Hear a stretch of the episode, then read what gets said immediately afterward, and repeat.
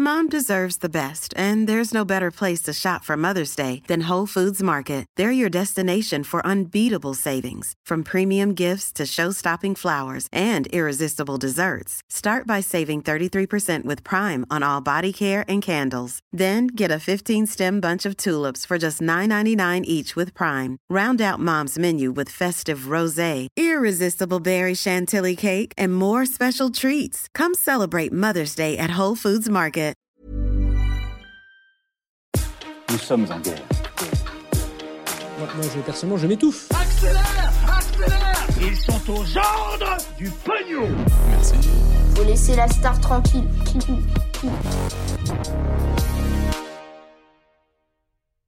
Le projet fou de scientifiques qui veulent ressusciter des mammouths, des élections en Allemagne majeures, la fin du pass sanitaire en France qui est discuté, ou encore une nouvelle rubrique après euh, le en bref dans ce format des actus du jour. Vous allez voir ça.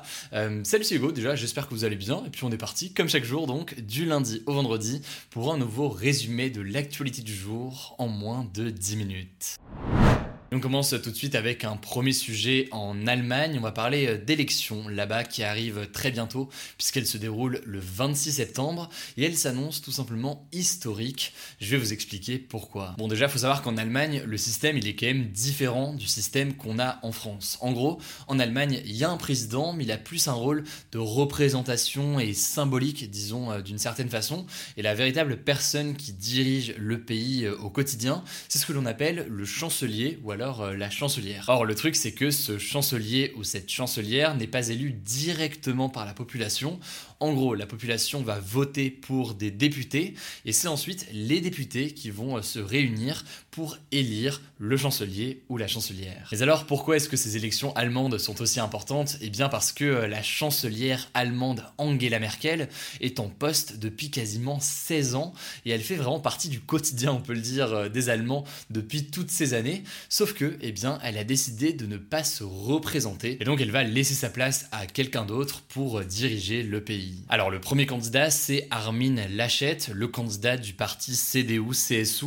Euh, c'est en fait le parti d'Angela Merkel qui est plutôt de centre droit pour faire très simple. Le deuxième candidat, c'est euh, Olaf Scholz, le candidat du SPD, donc qui serait l'équivalent du parti socialiste en France et qui est donc plutôt de gauche. Et enfin, on pourrait notamment citer Annalena Baerbock et elle représente le parti écologiste. Voilà donc pour deux trois noms. Après évidemment il y a d'autres candidats, mais là c'est disons euh, les principaux. Euh, la bataille se joue surtout en fait aujourd'hui entre euh, Armin Laschet, donc du camp d'Angela Merkel, et Olaf Scholz du SPD plus à gauche. Et les sondages en fait montrent des scores assez serrés actuellement entre les deux candidats. Bref, c'est des élections importantes pour l'Allemagne, mais aussi en fait d'une certaine façon pour la France, hein, puisque l'Allemagne travaille beaucoup avec la France logiquement, notamment dans le cadre de l'Union européenne. On vous tient donc au courant des résultats dès qu'ils sont connus après l'élection du 26 septembre. Allez, on continue avec le sujet à la une aujourd'hui, un peu différent, on va pas se mentir, des autres sujets habituels. C'est le projet un peu fou façon Jurassic Park d'une entreprise américaine qui veut tout simplement ressusciter des mammouths, ces énormes mammifères disparus de la Terre, et ça soulève logiquement un vrai débat. En fait, deux Américains, dont un spécialiste de la génétique, ont fondé une entreprise qui s'appelle Colossal, avec un objectif un peu fou pour lequel ils viennent de récolter 15 millions d'euros, faire réapparaître des mammouths laineux, donc la dernière espèce de mammouth à avoir disparu il y a près de 4000 ans, et les faire donc revivre dans une région en Russie, en Sibérie. En gros, ils veulent utiliser les restes d'ADN de mammouths laineux qui ont été retrouvés sur des fossiles, et donc les utiliser pour féconder artificiellement une femelle éléphant d'Asie, une espèce qui, elle en l'occurrence, existe encore. Bon, du coup, le mammouth ne serait pas vraiment un clone du mammouth original comme dans Jurassic Park.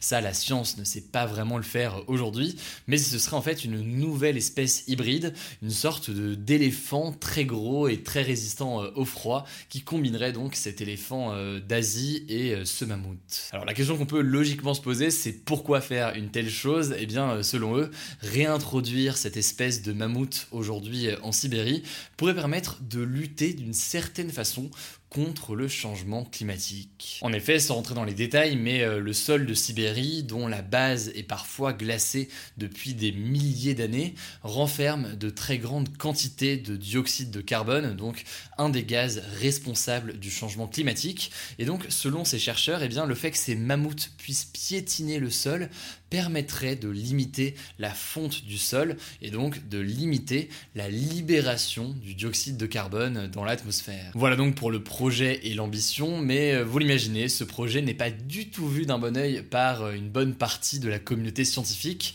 et ce pour plusieurs raisons. D'abord, la première raison euh, avancée par les opposants au projet, c'est que l'effet de ces mammouths sur la préservation du sol en Sibérie, c'est pas complètement démontré. Et d'ailleurs, même si c'était le cas, il faudrait sûrement qu'il y ait une énorme colonie de mammouths et pas seulement quelques troupeaux par-ci par-là pour que ça ait un effet réel puisque bah, la Sibérie ça reste quand même très très grand. La deuxième raison pour laquelle euh, il y a une opposition c'est que euh, pratiquer comme ça des grosses manipulations génétiques ça pose une vraie question éthique notamment car euh, l'un des risques ce serait que ça ouvre la porte à des pratiques qui iraient plus loin et qui puissent finir par être par exemple utilisées sur l'espèce humaine. Enfin la troisième raison qui pousse certaines personnes à s'opposer à cette initiative c'est que les éléphants d'Asie qui seraient utilisés pour créer donc cette espèce de mammouth hybride sont déjà une espèce en danger et donc ce projet un peu étonnant menacer cette espèce d'éléphant euh, en Asie. Bref, c'est un projet euh, assez ambitieux donc mais qui fait très très fortement débat. Du coup, c'est pas sûr du tout qu'il soit réellement euh, mis en œuvre prochainement, mais ça me semblait assez intéressant de pouvoir faire un petit point là-dessus aujourd'hui. Allez, on passe maintenant aux actualités. En bref, hier, je vous parlais d'une sorte de vague d'abord euh, humoristique, puis euh, aussi un peu de haine qui s'est déversée contre euh, les jeunes nés en 2010 ces derniers jours, notamment sur TikTok, mais pas que. Eh bien, le ministre de l'Éducation nationale, Jean-Michel Blanquer, a répondu en publiant une vidéo sur ses réseaux sociaux. Il a appelé tout simplement à respecter les sixièmes et à être bienveillant envers tous les élèves qui arrivent au collège. Voilà, donc le gouvernement a réagi TikTok aussi a réagi. Ils ont annoncé qu'ils allaient supprimer le hashtag anti-2010 qui était un peu présent ces derniers jours euh, sur euh, la plateforme. Voilà, donc petite euh, mise à jour sur le sujet. Si vous voulez plus d'informations sur cette actu, je vous renvoie à la vidéo qu'on a postée hier et où on en parle plus longuement. La deuxième info concerne le pass sanitaire. Emmanuel Macron a dit ce jeudi qu'il était prêt éventuellement à mettre fin à l'obligation du pass sanitaire dans les territoires où, je cite, le virus ne circule presque plus. Alors, il n'a pas donné d'indicateur précis ni de territoire plus précisément, donc faudra voir concrètement ce qu'il en est euh, dans les prochains jours. Et au passage, autre info euh, aujourd'hui concernant euh, le Covid, le confinement qui était mis en place en Martinique depuis cet été va être assoupli à partir du 20 septembre. Enfin, pour terminer et avant de passer à la nouvelle rubrique, on part en Guinée, en Afrique donc.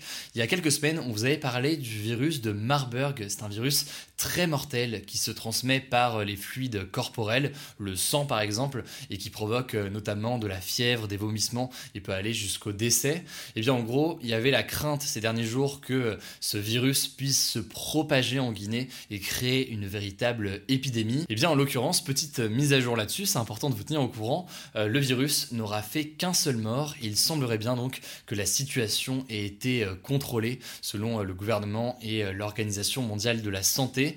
C'est donc une très bonne nouvelle pour euh, la Guinée et pour euh, la situation euh, sanitaire sur place. Allez, on termine donc avec une petite nouvelle rubrique qu'on a choisie avec vous la semaine dernière. On en a parlé lors de notre conférence de rédaction qu'on a fait la semaine dernière sur Twitch.